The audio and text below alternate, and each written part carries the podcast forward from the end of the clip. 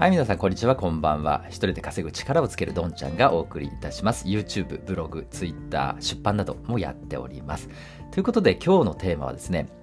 ゼロから始めるブログの始め方ですね。まあ、YouTube の方でもですね、今ありがたながら25万再生ぐらいですかね、ブログの始め方再生されましたが、ちょっと音声バージョンでもっとポイントをかいつまんでですね、えー、ここでも記録していきたいなと思っています。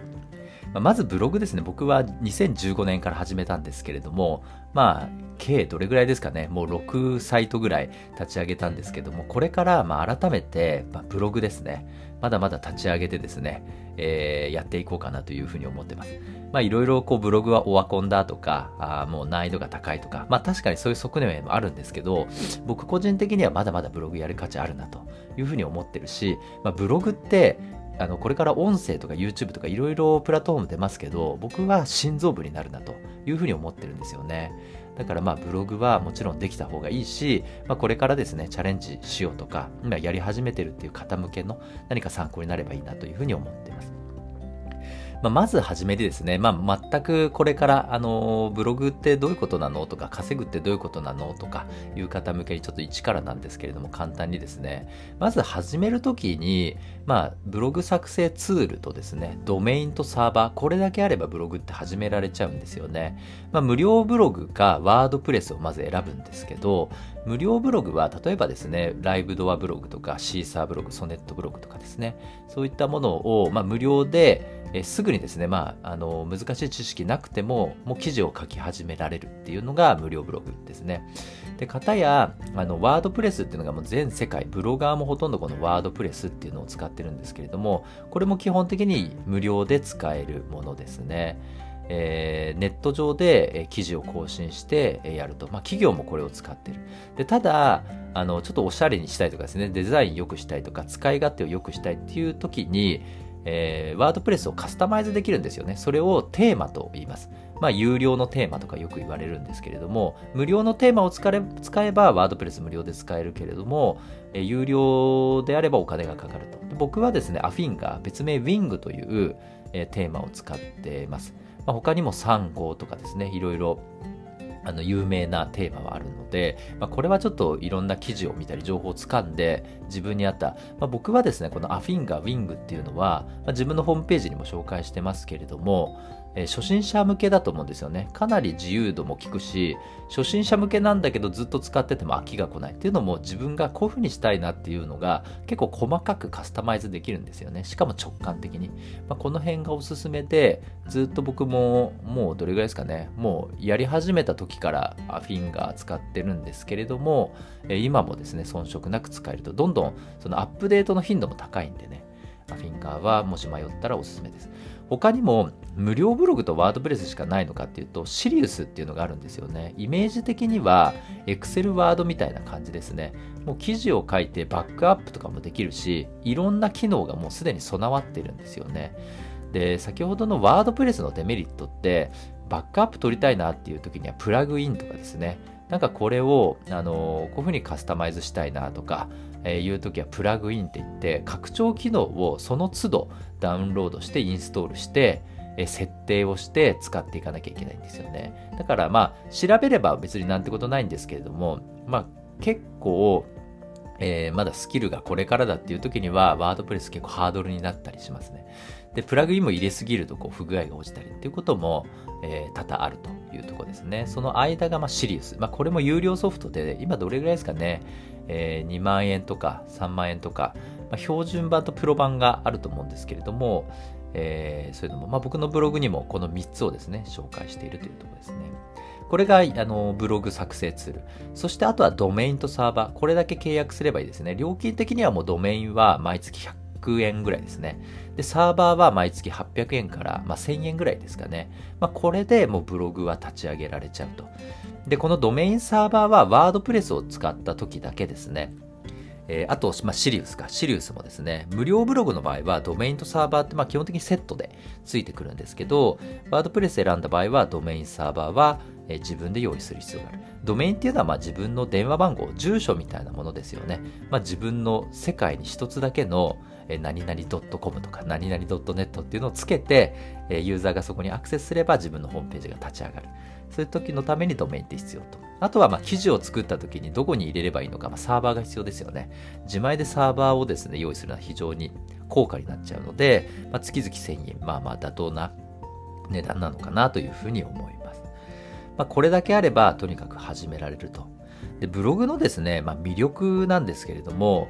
まあ、ここでですね、いい記事を書けば、まあ、Google も引き続きですね、あの有料記事、読者にじっくり読まれている記事は検索上位表示に、えー、上げてくれますし、あとユーザーもですね、今もうシェアとかですね、そういうのがあの、まあ、当たり前になっているので、有料記事は Twitter でシェアしてくれたりとか、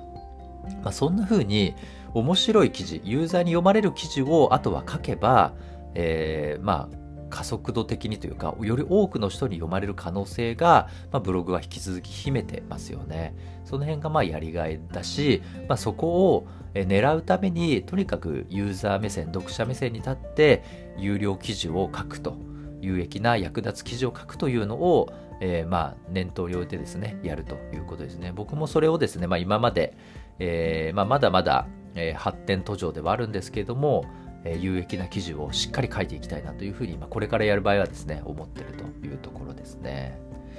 で、ただですね、ここで初めての場合、いやいやいや、自分文章苦手だし、まあ、僕もそうだったんですけども、面白い記事なんてそもそも書けない。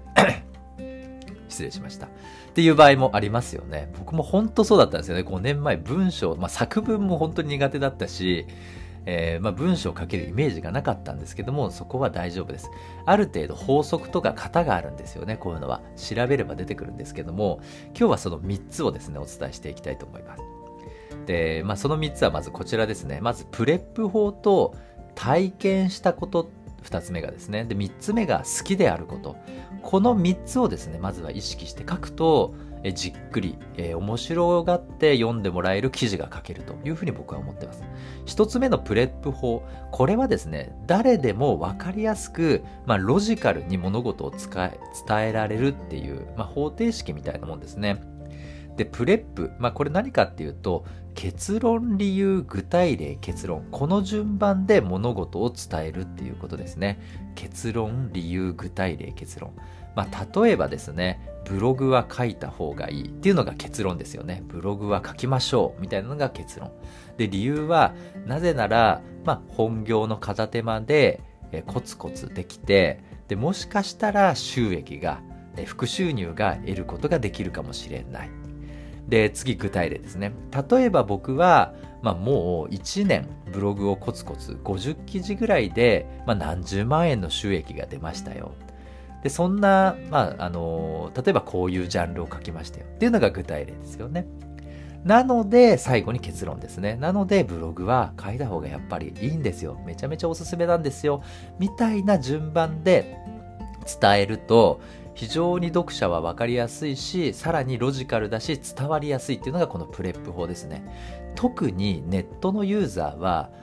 あれですね、まあ、結論を先に言わないと、ちょっとこう、もう待てないですよね。皆さんもどうでしょうかね。何が初めに言いたいのかがわからないと結構離脱しちゃったりしますよね。なので、ネットは特に結論を初めに持っていくっていうことが重要だというふうに言われていて、まあ僕もこの PREP はですね、ブログにとどまらず YouTube とか音声とか全てに意識してるって感じですね。なので、この型をですね、ブログをやることによって習得できるとも言えますよね。まずはこの PREP。そして2つ目は体験ですね。もうこれはですね、あの、体験したものを書くことによって説得力が生まれますよね。で、先ほどの具体例っていうところがオリジナル性にもなるので、あの、他のブログの記事の差別化にもなるので、体験したことをまず書くことによって読者に読まれるっていうことですね。で、あとは好きであること。もうこれは原点だと思うんですけども、やっぱりですね、体験したことであっても、プレップ法を使っても、嫌いだったら書きたくないですよね。続かないですよね。で、嫌いな感情で書くと、やっぱ文章に伝わって、相手に伝わりますよね。読まれないんですよね。これが不思議と。で、自分が何よりも苦痛ですしね。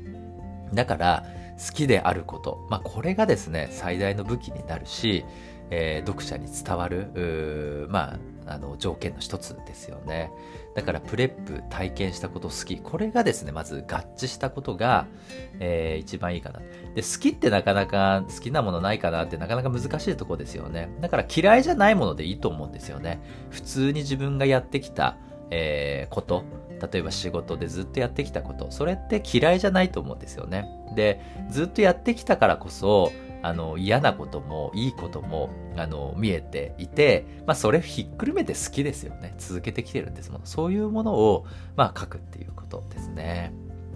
はい。ということで、まあ、ブログの始め方。まあ、これだけあれば、あとは、ま、仕組み化してですね、広告とか自分の商品とかですね、えー、まあ、例えば作っている雑貨をブログで紹介したりとか、Amazon の、まあ、リンクを貼って本を紹介したりとか、楽天なんかも貼れますよね。あとは ASP と言われる、まあ、そこから購入されれば、もう自分に3000円とか4000円とか入る広告もありますよね。あと、Google でよく使われているのが AdSense という広告で、これはワンクリック10円とか20円とか、中には100円とかですね。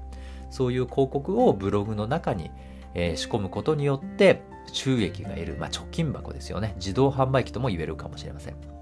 それが、えー、稼ぐブログが作れるという仕組みになります。で、まあ、あとはですね、付け加えるとこのブログをやるっていうことはすごいことで、やっぱりもうマーケティング、マーケターでもあるってことですよね。ブログを作って、記事を作って、その仕組み化を作って、収入を1円でも得ることができた。そして読者を、まあ1日10人でもいいですよね。集めることができたら、これは立派なマーケター、まあ、あのデジタルマーケの世界にえ大きくですね、足を踏み入れたということですよね。で、このマーケターデジ、デジマってよく言われますけれども、これからの時代で、えさらにもうネット社会がですね、このコロナで、え進んでますけれども、重要になるとも言われてますよね。えー、法人も個人も問わず、このネットでですね、集客して、えー、何か商品を、えー、商品と人をつなげて、まあ、それがですね、その人を、の手助けになるかもしれないですよね。別に無理やり騙して売るっていうのはもう長続きしないんで、そういう話をしてるわけじゃなくて、